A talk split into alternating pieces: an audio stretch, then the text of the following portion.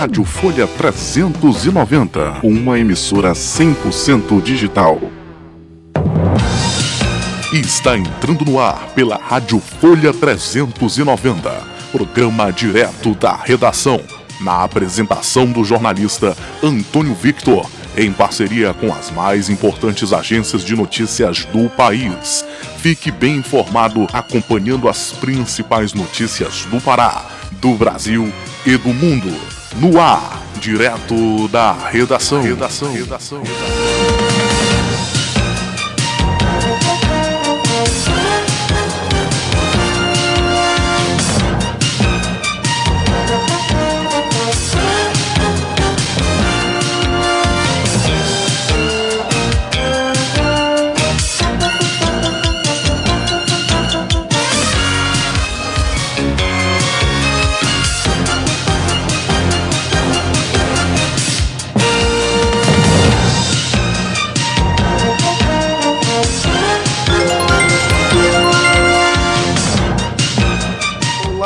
Está entrando no ar direto da redação desta sexta-feira, dia 4 de junho de 2021. Olha só, final de semana chegando, né? Tivemos aí o feriado de quinta-feira, Corpus Christi, e agora estamos se aproximando aí é, do final de semana. Coisa boa, hein? Em alguns estados foi decretado ponto facultativo nessa sexta-feira e aí quem pôde aproveitar esse feriadão aí, maravilha, hein? Bom, hoje no dia 4 de junho, nós estamos celebrando o Dia Mundial das Crianças Vítimas de Agressão. Aniversariantes famosos, as atrizes Angelina Jolie, Fernanda Paes Leme, o ator Hugo Carvana, que faleceu aí em 2014, e também aniversariantes famosos hoje o, empresário Antônio Hermílio de Moraes, que também faleceu em 2014. Acontecimentos marcantes: morre o arquiteto paisagista e pintor Roberto Burle Marx em 1994. Impressa a primeira Bíblia na, na América em 1743. Fundada a cidade de Nova Friburgo, no Rio de Janeiro, em 1819 também na data de hoje, a TV Tupi realiza a primeira transmissão experimental em 1950. No campo da religião e da espiritualidade, hoje é dia de Santa Clotilde e dia de São Francisco Caracciolo. O direto da redação é uma produção da Central de Jornalismo da Rádio Folha 390, uma emissora 100% digital a serviço da cidadania e da informação. Você acompanha a programação 24 horas da Rádio Folha 390 em www.folha390.com.br. Também no aplicativo Rádiosnet transmitimos 24 horas. Nas redes sociais você entra em contato conosco nos perfis no Facebook no Twitter Folha 390 e no Instagram em folha.390. Com as manchetes de capa do jornal Diário do Pará, de Belém, capital do nosso estado. Emprego, concursos vão preencher mais de duas mil vagas no estado. Oportunidades estão em oito órgãos do governo, com mais de um mil postos só na SEAP. Editais saem ainda este ano, confira o andamento das seleções na internet, viu? Você que é concurseiro, você que é concurseiro, olha aí, oportunidade no estado do Pará, abertura de concurso público. Tem esses sites aí especializados em concurso público, né? aproveita para dar aquela vasculhada para ver se tem aquela oportunidade que você estava esperando. Imunização contra a Covid, pessoas de 58 anos serão vacinadas hoje, né? Exército decide não punir Eduardo Pazuello. Doação de doses: Brasil vai receber vacinas dos Estados Unidos. Presidente americano anunciou envio de 6 milhões de doses para Brasil e América Latina. A fé expressa em tapetes coloridos, tradição dos tapetes de serragem, foi mantida em Capanema, mesmo com as restrições da Covid-19. Daqui a pouquinho vou trazer mais detalhes para vocês sobre a festa de Corpus Christi aqui em Capanema. A nossa reportagem da Folha 390 esteve acompanhando e realizando toda a cobertura dessa bonita festa que é patrimônio imaterial do estado do Pará, aqui na cidade de Capanema. Nós trabalhamos nós trabalhamos ontem em parceria com a Rádio Educadora de Bragança, município aqui vizinho, uma das mais antigas rádios daqui da região nordeste do Pará. Então, ontem nós fizemos toda a cobertura aqui para a festa de Corpus Christi em Capanema. Alerta: Brasil está perto da marca de 470 mil mortes por Covid. Feriado Praias de Outeiro e Orla de Quaraci registram bom movimento. TDB Juliette acerta contrato com o Grupo Globo. Olha só já, né? Ganhou aí o Big Brother. Juliette conquistando o público, né? Série B, Remo esquece derrota e mira Brasil, Rio Grande do Sul. É isso? Brasil RS? Eliminatórias, Brasil pega o Equador hoje. Seleção entra em campo hoje à noite em meio à polêmica entre Neymar e Nike. Bom, essas são as manchetes de capa do jornal impresso do Diário do Pará. Agora, com informações do Diário Online, gente. Uma situação ocorrida agora à tarde em Belém chamou atenção, tá? Chamou atenção pelo o, o tamanho da estupidez. Homem não paga lanche, destrói a estufa do vendedor de lanche, foge, olha só, e destrói carros em Belém.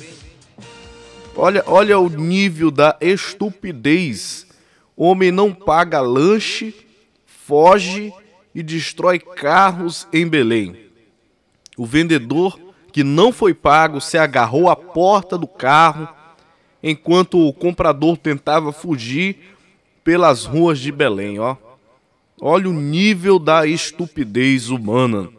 Vamos trazer mais detalhes aí em parceria com o Diário Online. E aí o diário começa. Sabe o bordão, babado, gritaria e confusão? Nunca fez tão sentido na cidade de Belém do Pará.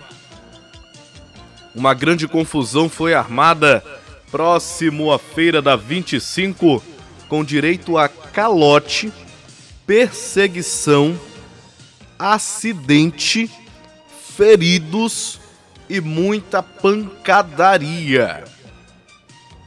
Na manhã, ah, o caso aconteceu de manhã, mas já saiu à tarde, agora à tarde aqui no diário, né? Então foi o caso aconteceu na manhã da sexta-feira, dia 4. Olha aí, corrigindo a informação que eu dei anteriormente. O caso aconteceu na manhã de sexta-feira, dia 4.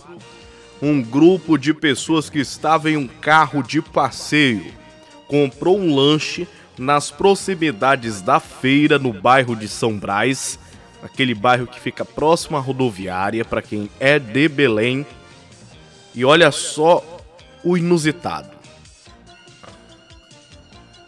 Os consumidores não pagaram e resolveram fugir. Porém, o vendedor se pendurou no carro que saiu em velocidade pela travessa Jutaí. Nas imagens que circulam nos aplicativos de mensagem, é possível ver em alguns vídeos o momento da fuga. Eu assisti o vídeo, é de uma estupidez assim tremenda. Tá na internet circulando aí, pessoal. O motorista do carro, identificado como Fernando Silva de Souza, de 34 anos, perdeu o controle do carro e bateu em quatro veículos e uma bicicleta. Com um choque, o carro parou e teve início uma briga entre o motorista e mais pessoas que foram prejudicadas por ele. A polícia e o SAMU foram chamados para atender a ocorrência. Um dos carros destruídos era de um advogado que acabou sendo preso após ter ficado bastante exaltado no momento. Para a equipe que apurou que apurou a reportagem, a RBA TV, ele informou que estava apenas filmando o ocorrido e acusou os policiais de abuso de autoridade, com sinais de embriaguez. Fernando Silva de Souza foi preso e levado para realizar exame de alcoolemia. É uma tremenda estupidez. Isso aqui aconteceu em Belém do Pará. Segundo informações do Diário Online, na manhã desta sexta-feira, dia 4 de junho de 2021, eu assisti aos vídeos. Uma coisa horrorosa. Como falei, vou repetir. É de uma estupidez. O cara vai na contramão e se choca de frente com os veículos que vinham trafegando normalmente. Tudo isso para não pagar o lanche. Incrível, gente. Incrível. Isso aconteceu aqui no Pará, na capital do estado. Na capital do estado.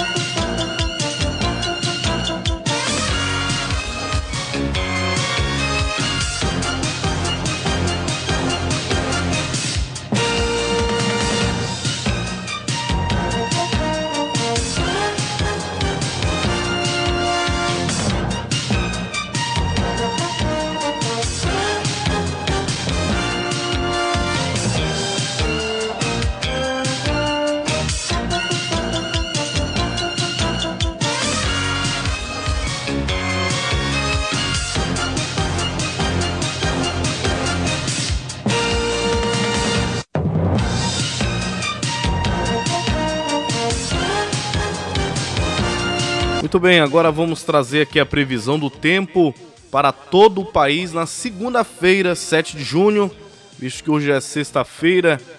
Vamos já ficar ligados aí na previsão do tempo de segunda, dia 7, para você se organizar, tá? Para ninguém tomar chuva. Vamos acionar o Dilson Santa Fé, que já está preparado aqui para trazer a previsão do tempo para todo o país para a segunda-feira, 7 de junho. Dilson, linha aberta para você aqui no direto da redação com a previsão do tempo para todo o país. Previsão do tempo. Centro-Oeste. A previsão do tempo para esta segunda-feira indica que Brasília tem céu com poucas nuvens e temperaturas variando entre 13 e 27 graus. A umidade relativa do ar na capital federal varia entre 85% e 30% nas horas mais quentes do dia. A população de Anicuns, em Goiás, comemora o aniversário da cidade nesta segunda-feira, com previsão de poucas nuvens no céu. A temperatura máxima pode chegar a 31 graus e a mínima é de 18 graus. A umidade relativa do ar na cidade fica entre 60% e 20%. Norte. Nesta segunda-feira, Manaus, capital do Amazonas, tem previsão de céu com muitas nuvens e possibilidade de chuva isolada. A temperatura mínima deve atingir 23 graus e a máxima 30 graus. A umidade relativa do ar fica entre 100 e 65%. Nordeste. Salvador, na Bahia, terá um céu com muitas nuvens com possibilidade de chuva isolada nesta segunda-feira. As temperaturas da capital baiana variam entre 22 e 26 graus e a umidade relativa do ar ficará entre 100 e 50%. A cidade de Dom Inocêncio, no Piauí, comemora aniversário nesta segunda-feira, tendo céu com poucas nuvens. A temperatura mínima atingirá 19 graus e a máxima 33 graus. A umidade relativa do ar varia de 80% a 30%. Sul. A cidade de Porto Alegre, no Rio Grande do Sul, tem uma segunda-feira com céu nublado, pancadas de chuva e trovoadas isoladas. A temperatura mínima será de 15 e a máxima de 18 graus. A umidade relativa do ar apresenta variação entre 95% e 80%. A população de Vera Cruz, no Rio Grande do Sul, comemora aniversário nesta segunda-feira, com previsão de céu nublado com pancadas de chuva e trovoadas isoladas. A temperatura mínima na cidade deve chegar a 14 e a máxima a 18 graus. A umidade relativa do ar em Veracruz varia entre 100 e 80%. Sudeste. A cidade do Rio de Janeiro terá uma segunda-feira com céu com poucas nuvens. As temperaturas variam entre 18 e 26 graus. A umidade relativa do ar fica entre 100 e 60%. Com informações do IMET, Instituto Nacional de Meteorologia, da Rede Nacional de Rádio em Brasília, Gilson Santa Fé. Previsão do tempo na Rede Nacional de Rádio. Direto da redação. redação. redação. Obrigado, Dilson Santa Fé, pelas informações do tempo aqui no Direto da Redação. Informações já de segunda-feira, tá? Você aí já tá sabendo, você que se liga com a gente já tá sabendo da previsão do tempo aí para segunda-feira. Agora, quem está na ponta da linha, Larissa Lago, que chega para trazer a previsão do tempo de hoje, sexta-feira, aqui na região norte. É que tem tempo instável, né? a temperatura pode variar entre 18 e 33 graus. Larissa, linha aberta para você. E agora, o tempo e a temperatura.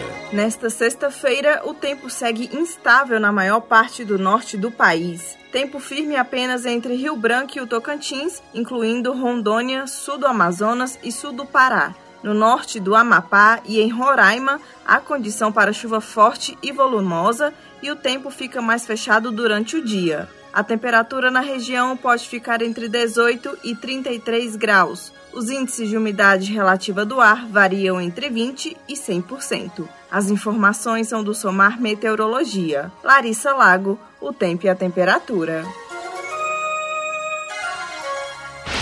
Informações, dinamismo, jornalismo verdade e a notícia em primeiro lugar. Bom, agora é o momento do repórter Daniel Fagundes chegar aqui com um giro de notícias, trazendo destaque aí de que o Exército livra Pazuello de punição por participar de ato político. Em parceria com a agência Rádio Web, aí o giro de notícias para você ficar muito bem informado em menos tempo. Olá, este é o giro de notícias da agência Rádio Web. Eu sou Daniel Fagundes e a partir de agora você fica muito bem informado em menos tempo.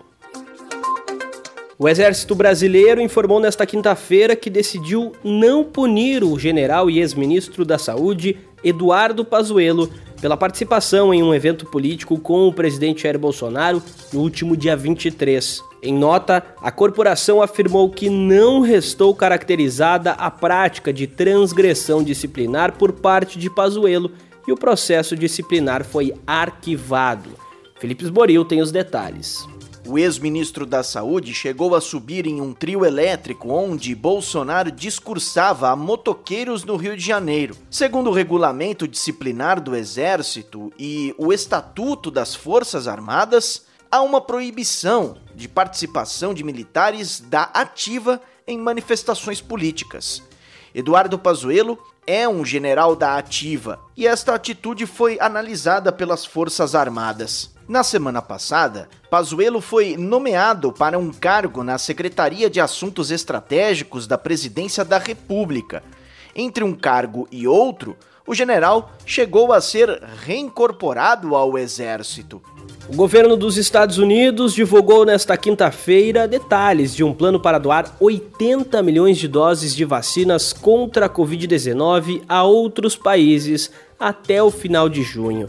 O primeiro lote será de 25 milhões de doses e o Brasil está na lista de beneficiados. O repórter René Almeida tem os detalhes. O Brasil será beneficiado por meio do consórcio internacional COVAX Facility, aliança coordenada pela ONU. Pelo menos 75% das doses doadas pelo governo Joe Biden serão compartilhadas com o consórcio e outras 25% serão enviadas diretamente aos países contemplados. Mais de 2 bilhões de doses de vacinas contra a Covid-19 foram administradas no mundo. Direto de Paris, da Rádio França Internacional, Silvano Mendes.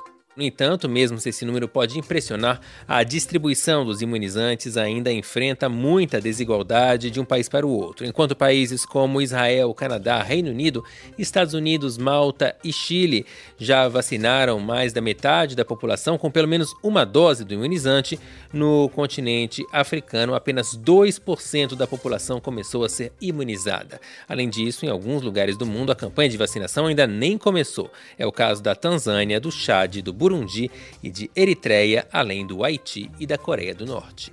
Ainda falando do novo coronavírus, o paciente de 71 anos que estava internado com Covid-19 e suspeita de fungo negro morreu na última quarta-feira em Campo Grande. O óbito foi confirmado pela Secretaria Municipal de Saúde. A repórter Denise Coelho traz as informações. O idoso estava em tratamento num hospital em Campo Grande, no Mato Grosso do Sul. Foi diagnosticado com coronavírus no dia 18 de maio e começou a apresentar sintomas de fungo negro no olho esquerdo no dia 28. O fungo negro ocorre quando há exposição a um tipo de mofo encontrado no solo, plantas, esterco e frutas e vegetais em decomposição. Ele afeta os seios da face, cérebro e pulmões. Pode ser fatal em pessoas com diabetes, com problemas graves de imunidade e com Covid. O deputado federal Alexandre Leite, do DEM, apresentou nesta semana ao Conselho de Ética da Câmara o relatório favorável à cassação do mandato da deputada Flor de Lis, do PSD do Rio de Janeiro. Ela é acusada pelo Ministério Público de ser a mandante do assassinato do marido, o pastor Anderson do Carmo. O repórter Yuri Hudson traz os detalhes. Para o relator, o conjunto de indícios demonstrou que Flor de Lis teve participação ativa no planejamento do assassinato. A tipificação da denominada quebra de decoro parlamentar não se dá nos mesmos moldes do crime em espécie. As hipóteses de ofensa de, ao decoro estão previstas tanto, tanto na Constituição quanto no regimento interno da Câmara dos Deputados e no próprio Código de Ética e Decoro Parlamentar. Se o colegiado recomendar a cassação de Flor de Lis, o tema vai para o plenário da Câmara, onde todos os deputados deverão decidir pela perda ou não do mandato da parlamentar. O ministro de Minas e Energia, Bento Albuquerque, voltou a descartar risco de apagão e racionamento no país e disse estudar medidas que vão desde a importação de mais energia até o um incentivo ao deslocamento de consumo para além dos horários de pico via desconto na tarifa. A repórter Carolina Cassola traz as informações. Nessas situações, chuveiros elétricos e equipamentos de alta potência precisam ser acionados depois das 8 da noite para evitar pico de consumo na volta do expediente de trabalho, o que leva ao apagão, segundo Bento Albuquerque. Em entrevista ao jornal Folha de São Paulo, o ministro culpa o fenômeno Laninha pela pior crise hídrica nos últimos 91 anos. Apesar de todas as medidas para garantir o fornecimento de energia, ele diz que não tem como saber se vai chover mais até setembro, quando o Ministério da Economia prevê uma situação mais crítica. O índice de preços mundiais dos alimentos atingiu o nível mais alto desde 2011, chegando ao 12º aumento mensal consecutivo. Os dados foram divulgados nesta quinta-feira pela Organização das Nações Unidas para a Alimentação e a Agricultura. O repórter Alexandre Figueiredo traz os detalhes. Em maio, o índice teve média de 127,1 pontos, contra 121,3 revisados em abril. Na comparação anual, os preços dos alimentos subiram 39,7% em maio. Os preços do milho lideram o aumento, 89,9% acima do valor do ano anterior. No Brasil, a FAO aponta que o açúcar, que registrou ganho de 6,8% no comparativo mensal e as carnes com registro de 2,2% no mesmo período são os principais itens que impulsionam o aumento no país. Um prédio de quatro andares, localizado em Rio das Pedras, zona oeste do Rio de Janeiro, desabou na madrugada desta quinta-feira. Pai e filha morreram e outros quatro adultos foram resgatados com vida. A repórter Adriana Mesquita tem as informações. Após confirmar a morte da filha, os bombeiros encontraram o pai da criança também sem vida em meio aos escombros do prédio que desabou no Rio das Pedras, na zona oeste do Rio de Janeiro. A morte do homem, identificado como Natan Gomes, foi confirmada pelo secretário de Estado de Defesa Civil e comandante-geral do Corpo de Bombeiros, Leandro Monteiro, por volta de meio-dia e dez minutos. Quase duas horas antes, o coronel havia atualizado a morte da criança. O desabamento do prédio de quatro andares na Rua das Uvas foi por volta das 3 horas e 20 minutos da madrugada desta quinta-feira. Ponto final nesta edição do Giro de Notícias. Na segunda-feira eu volto com mais informação em menos tempo. Até lá!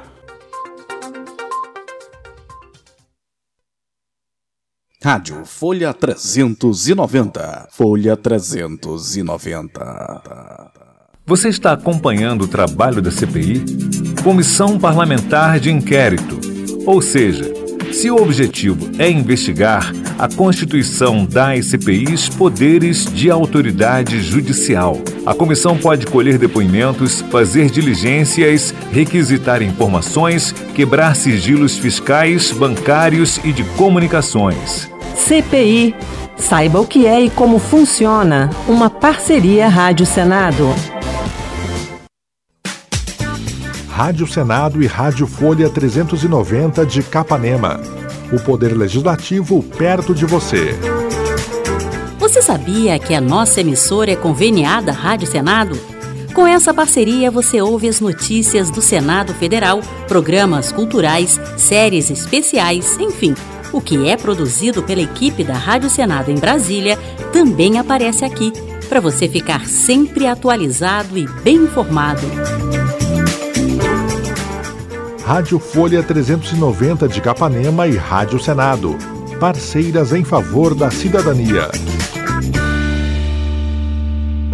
A lei mudou, mas o trânsito só muda se a gente mudar. Crianças com menos de 10 anos que não tenham atingido 1,45m de altura devem ser transportadas no banco traseiro, em assento adequado para a idade, peso e altura. Garupa de motos apenas a partir dos 10 anos. Você não precisa de lei para proteger seu filho. Acidentes acontecem também em trechos curtos e perto de casa. Conheça o novo Código de Trânsito, uma campanha em parceria com a Rádio Câmara.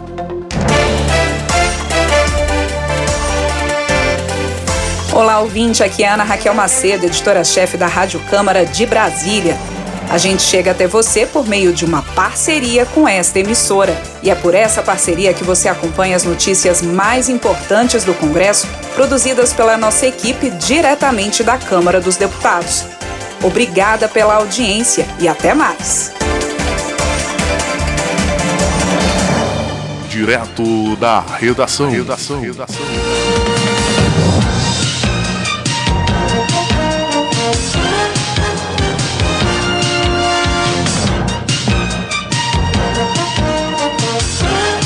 Você está acompanhando direto da redação aqui pela Rádio Folha 390, uma emissora 100% digital a serviço da cidadania e da informação. Na minha apresentação, jornalista Antônio Vitor, para você ao vivo aqui na Rádio Folha 390 e também no podcast da nossa emissora, onde você que não pode acompanhar no, né, ao vivo a programação pode ficar por dentro de todas as informações em qualquer lugar lá no podcast. Transmitimos para todas as plataformas de áudio, de áudio podcast, tá certo? Olha, Conselho Federal de Medicina divulga nota de repúdio à CPI da Covid. O Conselho Federal divulgou a nota de repúdio ao tratamento conferido pela CPI da Covid a médicos que prestaram depoimento à comissão. As manifestações dos senadores revelam ausência de civilidade e respeito, segundo a entidade. Esse de desrespeito, diz o CFM, afronta profissionais que têm se desdobrado diariamente na linha de frente do combate à Covid-19. Abro aspas. A classe lamenta que esses médicos chamados a depor estejam sendo submetidos a situações de constrangimento e humilhação. Ao comparecer na CPI da pandemia, qualquer depoente ou testemunha tem garantido os seus direitos constitucionais não sendo admissíveis ataques à sua honra e dignidade por meio de afirmações vexatórias, fecho aspas, afirmou o CFM em nota. É, tá gerando muita repercussão aí o depoimento, o depoimento da doutora Nise Yamaguchi, né? A forma como ela foi tratada está gerando aí muita indignação nos setores representativos da classe médica, né?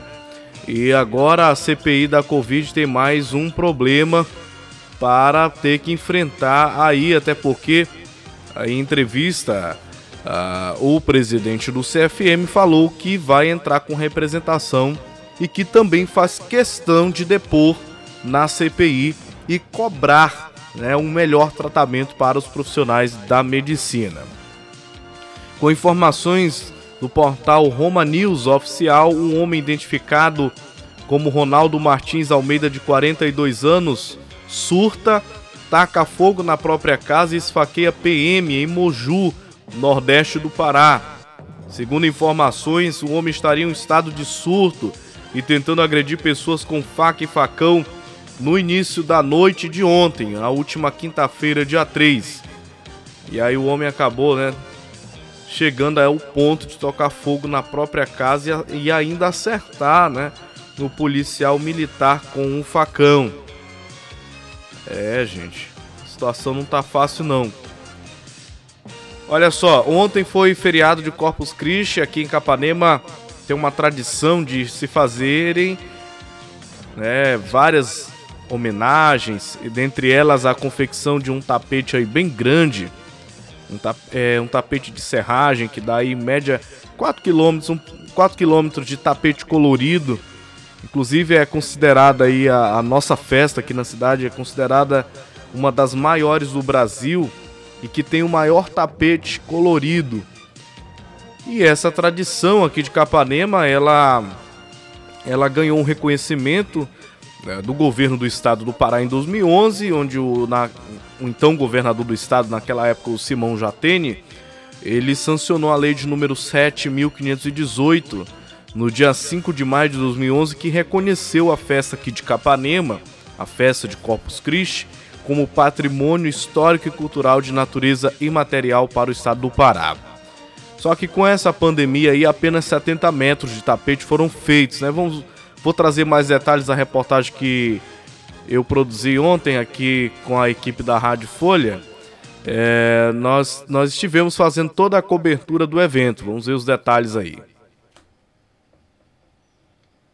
Em Capanema, nordeste do estado do Pará, a tradicional festa de Corpus Christi aconteceu de uma maneira diferente por conta da pandemia de Covid-19.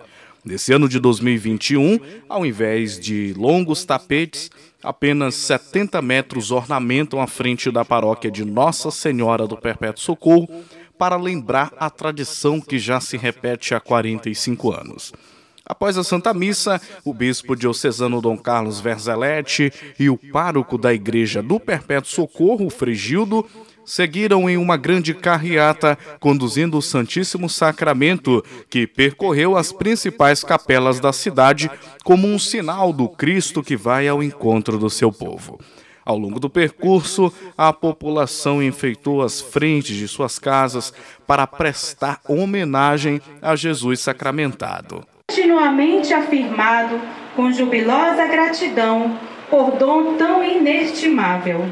É esta verdade que desejo recordar mais uma vez, colocando-me convosco, meus queridos irmãos e irmãs, em adoração diante deste mistério.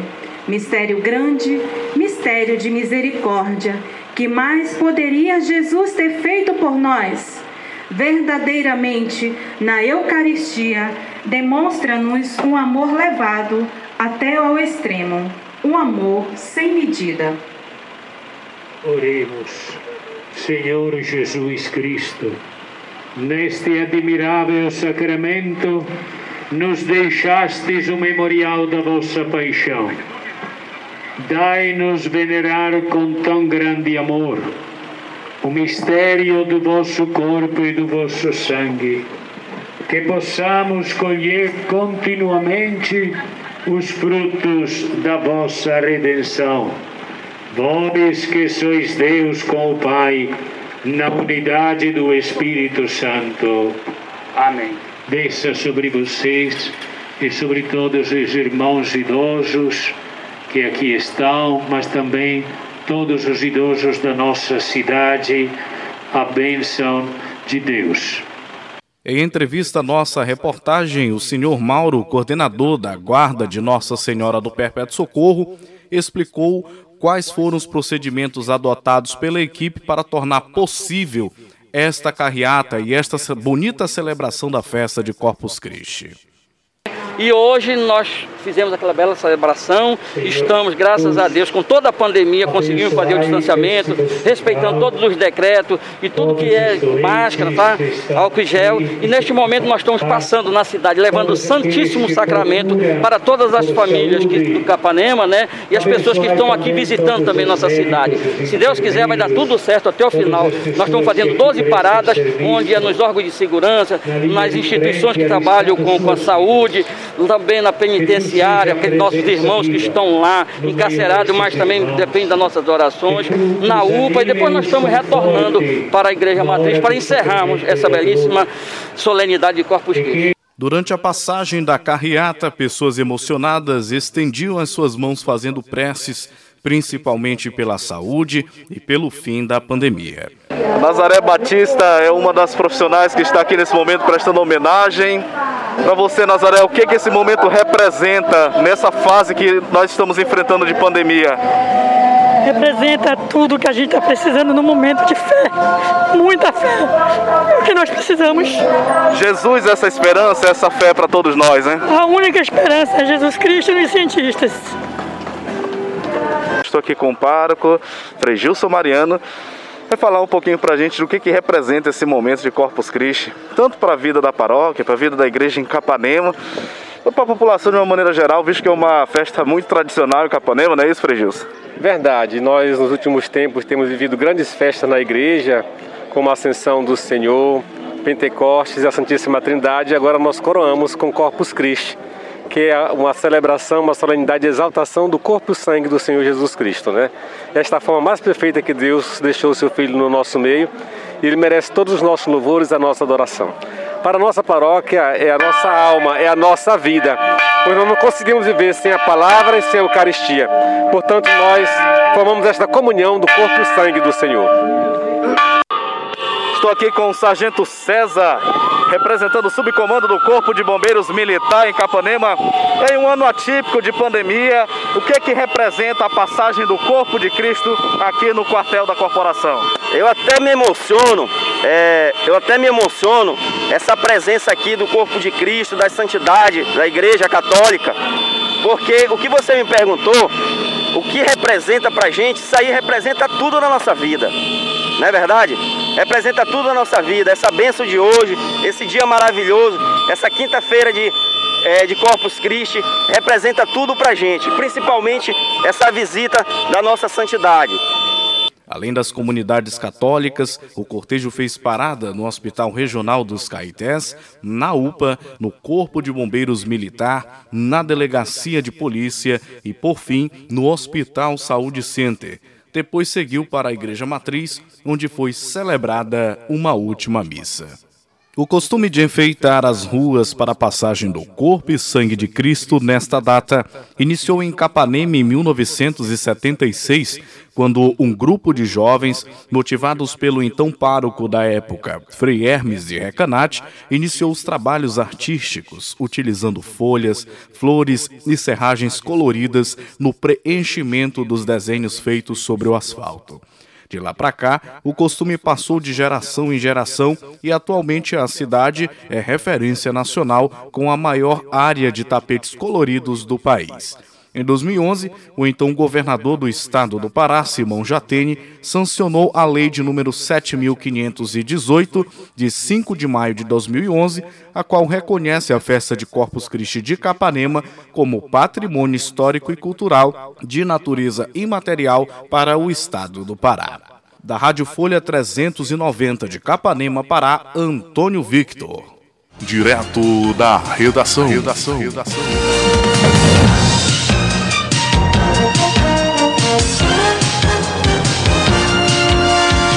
Bem, aí informações da festa de Corpus Christi de ontem, 3 de junho. Quando não era a época de pandemia, Capanema recebia muitos turistas vindos de outros países, inclusive de várias partes do Brasil também, para acompanhar essa festa muito bonita. Só quem é daqui sabe a beleza que é essa festa. Quero agradecer aí a toda a equipe da paróquia católica aqui do Perpétuo Socorro que organizou a festa de Corpus Christi. Também o pessoal na Rádio Educadora de Bragança. Ontem nós tivemos uma parceria na cobertura desse evento, na pessoa do Beto Amorim do J Bahia. Quero deixar aqui o meu agradecimento. Bom, jogadores do Brasil já decidiram não disputar Copa América, afirma jornal. Frente às críticas pela realização da Copa América no Brasil, os jogadores da seleção brasileira já teriam decidido não participar do torneio. Além disso, os atletas estariam em contato com líderes de outras seleções sul-americanas para organizar um movimento de debandada da competição. As informações são do jornal espanhol AS. O movimento contra a Copa América teria começado assim que os jogadores brasileiros atuantes na Europa souberam que a competição seria realizada no Brasil. Segundo informações do Diário Espanhol, a reação foi de espanto e indignação, já que a situação da pandemia no país e no continente está longe de ser resolvida. Os jogadores teriam se sentido traídos pela direção da CBF, pois, segundo eles, poderiam ser vistos como insensíveis por disputarem uma competição desnecessária num país que vive uma grave crise sanitária com quase 500 mil mortos vitimados pelo coronavírus. Aí polêmica, né, envolvendo a, a Copa América. Bom, a gente vai para o noticiário nacional, vamos para Brasília. Brasil vai produzir vacina AstraZeneca Oxford em território nacional. Para trazer mais detalhes, vamos acionar a Rede Nacional de Rádio que chega com o minuto da Casa Civil aqui no direto da redação. O Brasil vai começar a usar tecnologia desenvolvida pela Oxford para produzir vacinas Covid-19 AstraZeneca em território nacional. O contrato assinado pelo governo federal permite a autonomia na fabricação dos insumos, alinhado ao compromisso de acelerar o programa de vacinação para imunizar todos os brasileiros, tanto pela ampliação no acesso às vacinas, quanto na melhor eficácia da distribuição e aplicação das doses como explica o presidente da República, Jair Bolsonaro. Isso é um grande passo que o Brasil dá. Se eu não me engano, é o quinto ou sexto país do mundo que passa a produzir o IFA e brevemente né, nós podemos até estar exportando essa vacina. O Brasil é um país responsável que tem um governo que se preocupa com a vida do próximo. Até o momento, o governo federal já distribuiu mais de 100 milhões de doses de vacina Covid-19 a todo o Brasil. Este foi o Minuto da Casa Civil da Presidência da República em parceria com a Rede Nacional de Rádio. Acesse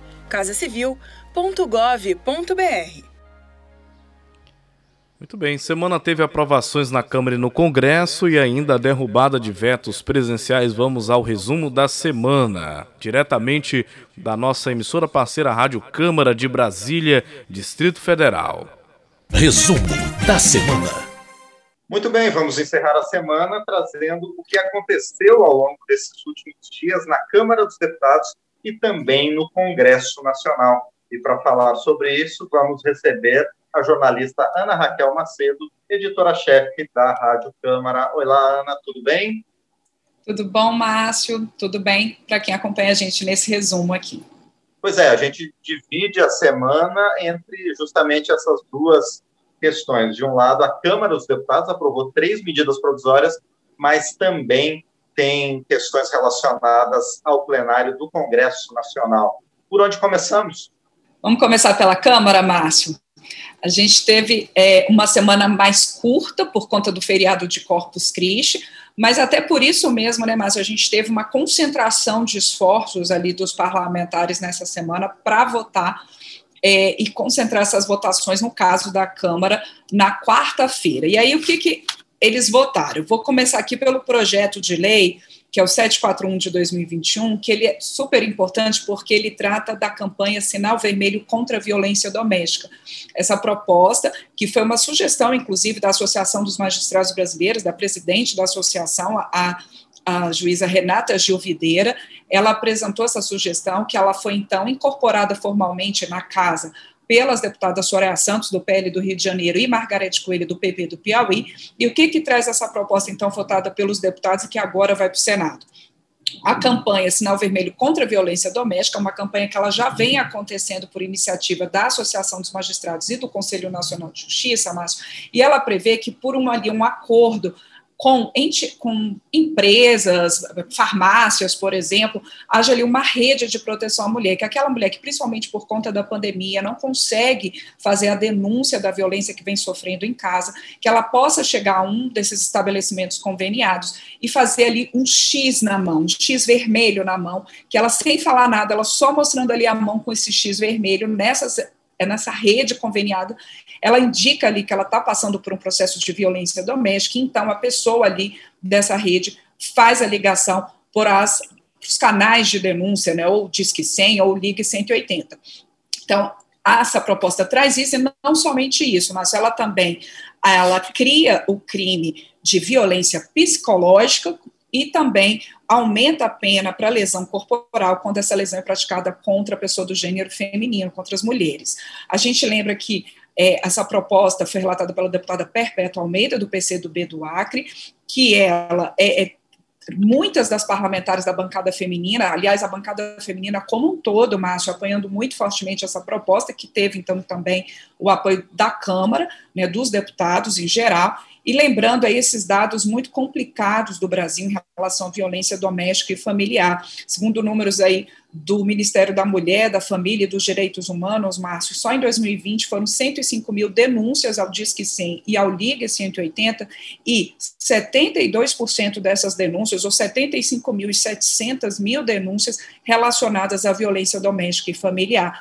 Durante a pandemia, a gente já tem acompanhado diferentes audiências públicas em comissões da Câmara, indicando a dificuldade de algumas mulheres em fazer essa denúncia por conta né, é, é, da, da, questão de estar mais em casa, de você estar sempre ao lado ali do agressor, então essa dificuldade de fazer denúncia, e por isso, então, essa proposta vem nesse sentido de ampliar, a possibilidade de ampliar essa rede de proteção às mulheres.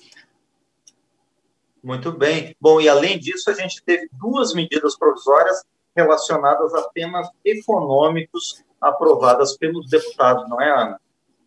Isso, mas a gente teve a medida provisória 1034 de 2021, essa medida provisória que foi relatada pelo deputado Moses Rodrigues, do MDB do Ceará, e ela traz ali uma série de pontos em relação à tributação, mas, por exemplo, um deles aumenta ali a contribuição social sobre o lucro líquido sobre instituições financeiras. No caso dos bancos, essa contribuição ela passa dos 15% atuais para 25%, isso a partir de julho, e a, e a partir de 2022 essa, essa alíquota então vai para 20%.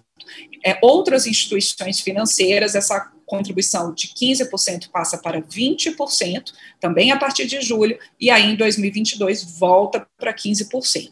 Essa medida também, ela prevê é, um limite para o desconto ali, para que as pessoas com deficiência possam adquirir carros com desconto ali de tributação, é, tem um limite no valor desse veículo, a medida provisória ela chegou tendo esse limite em 70 mil reais, e aí muitas entidades de defesa dos direitos das pessoas com deficiência reclamando que praticamente isso inviabilizaria a compra desses carros, porque os carros que são possíveis de adaptação hoje no mercado estão custando mais do que 70 mil reais. Então, o relator ampliou esse limite para 140 mil reais e esse benefício ele só vai poder ser usado a cada três anos. Hoje, essa possibilidade é a cada dois anos, então fica três anos. O que mais provocou discussão dessa medida provisória 1034 no plenário, Márcio, foi uma questão relativa à tributação do setor químico, né? Essa medida ela reduz os incentivos à indústria química. Primeiro, ela tirava esses incentivos de uma só vez, depois, com muita negociação ali, o relator Moses Rodrigues propôs, e foi isso que foi aprovado no fim das contas, uma redução gradual, em quatro anos. Então, essa redução de incentivos em 25% em 2021, 25% em 2022, 25% em 2023 e, finalmente, extinguindo ali mais 25% em 2024. E, além disso, o relator incluiu nessa medida provisória também uma mudança ali na tributação de combustíveis vindos da Zona Franca de Manaus e também uma redistribuição da arrecadação de loterias esportivas. Essa foi a MP 1034. Outra medida provisória aprovada nessa semana pelos deputados foi a medida provisória 1028. O relator, deputado Ricardo Silva, do PSB de São Paulo, inclusive participou de, de entrevista aqui no, no jornal Painel Eletrônico, explicando, detalhando essa medida provisória e essas mudanças propostas pelo relator, elas foram então aprovadas pelos, pelo plenário.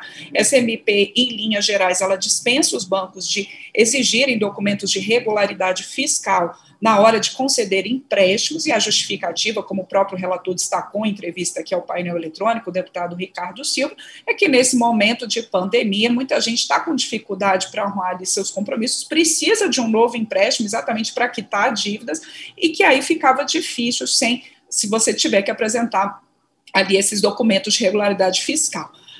É, o objetivo também é diminuir essa burocracia empréstimos, esses créditos, tanto pessoa física quanto jurídica, e aí eu vou citar aqui o que, que por exemplo, ah, vai ficar dispensado de apresentar no, né, por essas empresas, essas pessoas físicas, na hora de contratar um, um empréstimo. Então, comprovação inscrição na dívida, certidão de quitação eleitoral, regularidade com o FGTS, regularidade na entrega da Relação Anual de Informações Sociais, a RAIS, a comprovação de pagamento do Imposto sobre Propriedade Territorial Rural, ITR, no caso dos produtores rurais, e a consulta prévia ao Cadastro Informativo de Créditos Não Quitados do Setor Público Federal, o CADIM. Então, tudo isso aí não vai precisar apresentar na hora de conseguir um empréstimo. No caso também é, de construtoras, ele, por exemplo, no setor de habitação, Márcio, elas também ficam dispensadas da apresentação de certidão negativa de débito no caso desses empréstimos, desses créditos que venham de derivados da caderneta de poupança, por isso aí nessa área de construção. O que, que é a exceção disso daí? As empresas com dívidas com o INSS ainda vão continuar impedidas de obter empréstimos com bancos públicos. Essa aí é a questão do INSS, é a exceção aí dessa é, facilitação de acesso ao crédito. Tanto a MP 1034 quanto a, 1030, quanto a 1028, Márcio, ainda precisam da avaliação do Senado. Bom, e das votações da Câmara, passamos então para as votações do Congresso Nacional, que, por um lado, os deputados e senadores aprovaram diversos projetos de lei e, por outro, também derrubaram vetos. Mais uma vez, a pergunta de hoje é: por onde começamos? Muita coisa, né? Mas vamos começar pelos vetos, porque é um pouco da ordem cronológica ali mesmo da sessão do Congresso. Essa sessão do Congresso aconteceu na terça-feira, e o que, que aconteceu? Como uma parte de uma grande negociação, o líder do governo, o senador Eduardo é, é, Braga, ele colocou ah, o seguinte, que a, alguns vetos ali seriam derrubados numa negociação para aprovação depois, nessa mesma sessão do Congresso, de créditos de recomposição orçamentária. E aí, é, como é que ficam esses vetos?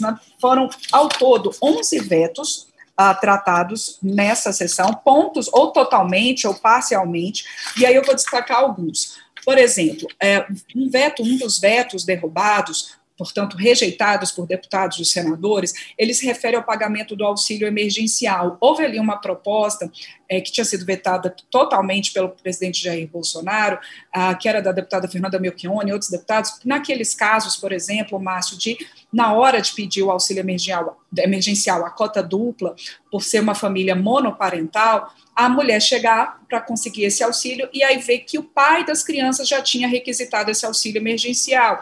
E houve aquele problema, né? Então, essa lei que agora, com o veto derrubado, volta para o ordenamento jurídico brasileiro, essa lei, então, prevê que nesses casos haja essa possibilidade até de um pagamento retroativo a essa mulher que eventualmente tenha é, é, ido buscar o auxílio emergencial e visto que o pai, que nem tinha a guarda das crianças, tinha conseguido esse auxílio. Outro veto derrubado, ele se refere ao pagamento do auxílio, é, ou também a questão da agora que são tantos vetos, aqui, do ajuda de 3 bilhões e meio de reais a estados e municípios para eles garantirem a internet alunos e professores carentes e também de escolas indígenas e quilombolas, Márcio.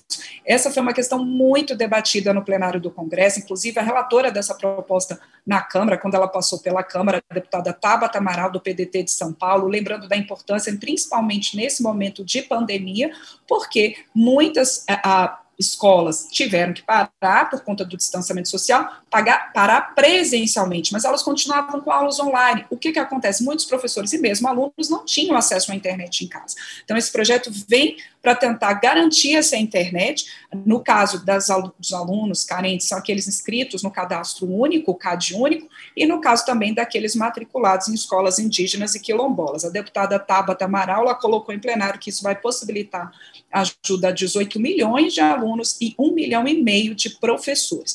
Outros vetos derrubados, alguns relacionados à Lei Aldir Blanc, que foi aquele apoio dado ao setor cultural nesse momento de pandemia. A gente tem a Lei Aldir Blanc destinando 3 bilhões e meio de reais no ano passado ao apoio ao setor cultural. O que, que aconteceu, Márcio? Muita gente não conseguiu acessar esse crédito em 2020 e aí sobraram 870 milhões de reais desse crédito da lei Aldir Blanc, liberado no ano passado. Essa lei, ela permite, então, essa derrubada desse veto, permite que esses recursos não utilizados, que eles possam ser ainda transferidos possam ser ofertados nesse ano de 2021. Houve também derrubada de vetos ah, na lei que tratava do desconto de luz por, aos beneficiários, aos consumidores do Amapá por conta daquele apagão do fim do ano passado.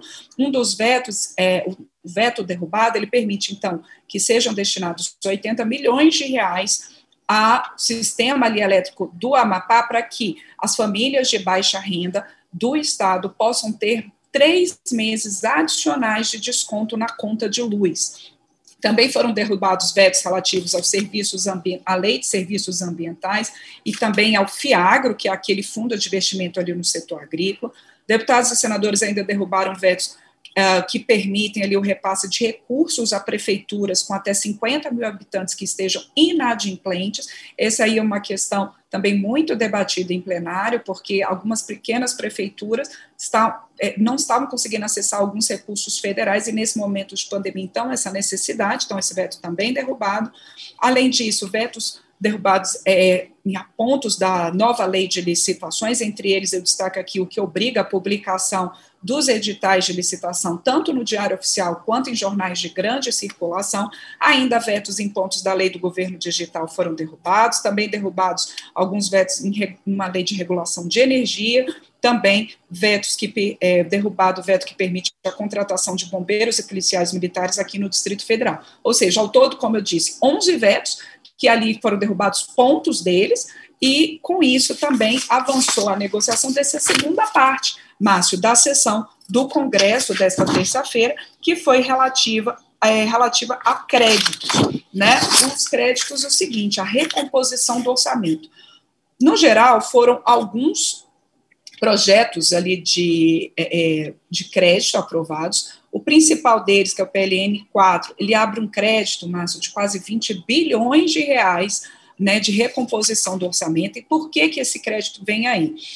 Primeiro é o seguinte: lá quando houve a discussão da lei orçamentária de 2021, houve ali, no caso dos parlamentares, a a destinação de alguns recursos para emendas de relator, emendas de comissão, algumas despesas do executivo, e com isso faltou dinheiro para Previdência e para outros programas. Quando foi sancionada a lei orçamentária, o presidente Jair Bolsonaro, então, vetou essa parte das emendas de relator, de orçamento e algumas despesas do executivo, discricionárias, e agora, com esse PLN, como a gente diz aqui no jargão, a sigla desse projeto de, de crédito, ele recompõe essas despesas da seguinte forma: uma delas é muito comemorada pelo setor agrícola, porque repõe recursos do Plano Safra, ali 3,73 bilhões né, de recursos para o crédito rural. Também 6,6 bilhões para a Previdência, 2,6 bilhões para o seguro-desemprego, 4,7 bilhões para o Fundo do Regime Geral da Previdência Social e outros pontos. No geral, então,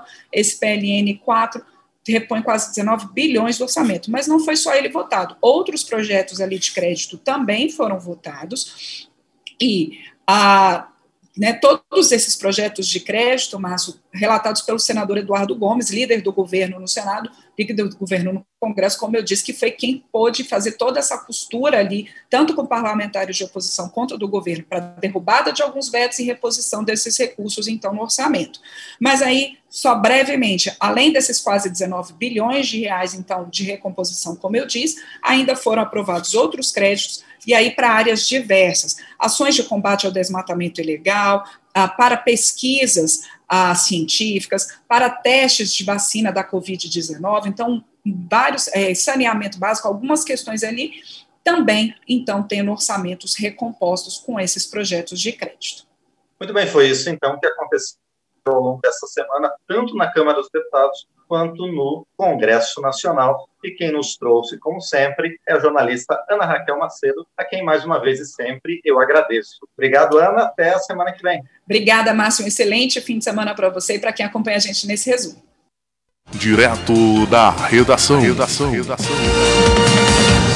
Muito bem, isso aí foi o um resumo né, das votações aí na Câmara dos Deputados e no Congresso Nacional. Né? Muita coisa, né, gente? Muita coisa aí, mas o bom é que você sempre fica muito bem informado, porque nossa missão também aqui é levar cidadania para você através do rádio. O governo federal agradece Estados Unidos por doação de vacinas ao Brasil. É, o Brasil foi contemplado aí entre os países da América do Sul e Central que foram beneficiados com a distribuição de cerca de 6 milhões de doses, conforme critérios demográficos por meio do mecanismo do consórcio COVAX Facility. O Ministério da Saúde informou em nota que o Brasil recebeu com satisfação a notícia a respeito da doação de vacinas contra a Covid-19 por parte do governo dos Estados Unidos. O governo federal agradece o fato de o Brasil estar contemplado entre os países da América do Sul e Central que foram beneficiados com a distribuição de cerca de 6 milhões de doses, conforme critérios demográficos, por meio do mecanismo da COVAX Facility. Na nota, o Ministério diz que o Brasil se congratula com os Estados Unidos pelo compromisso em fazer do combate à pandemia de Covid-19 um esforço conjunto com base na solidariedade internacional. Da Rede Nacional de Rádio em Brasília, Gilson Santa Fé. Informações, dinamismo, jornalismo verdade e a notícia em primeiro lugar.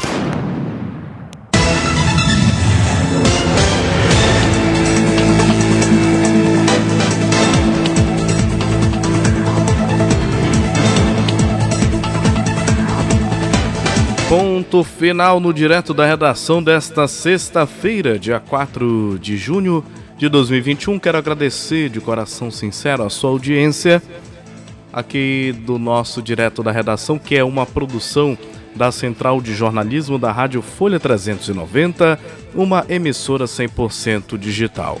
Você acompanha a nossa programação 24 horas em www.folha390.com.br também no aplicativo Rádiosnet. Nas redes sociais nós estamos no Facebook e no Twitter com o perfil Folha 390 e no Instagram em folha.390.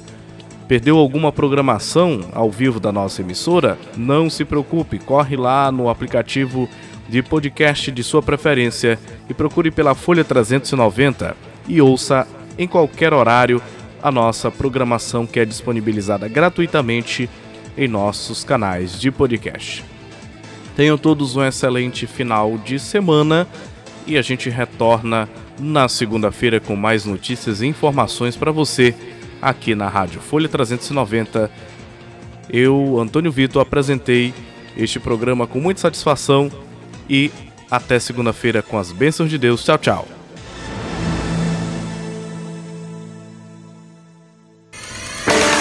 Quer ouvir nossa rádio em seu celular ou tablet em qualquer lugar? Então baixe agora o aplicativo Rádiosnet. São milhares de emissoras do mundo todo e você vai ouvir de graça. Muita música, notícias e esportes. O aplicativo Rádiosnet está disponível para seu smartphone Android ou iOS no site radiosnet.com.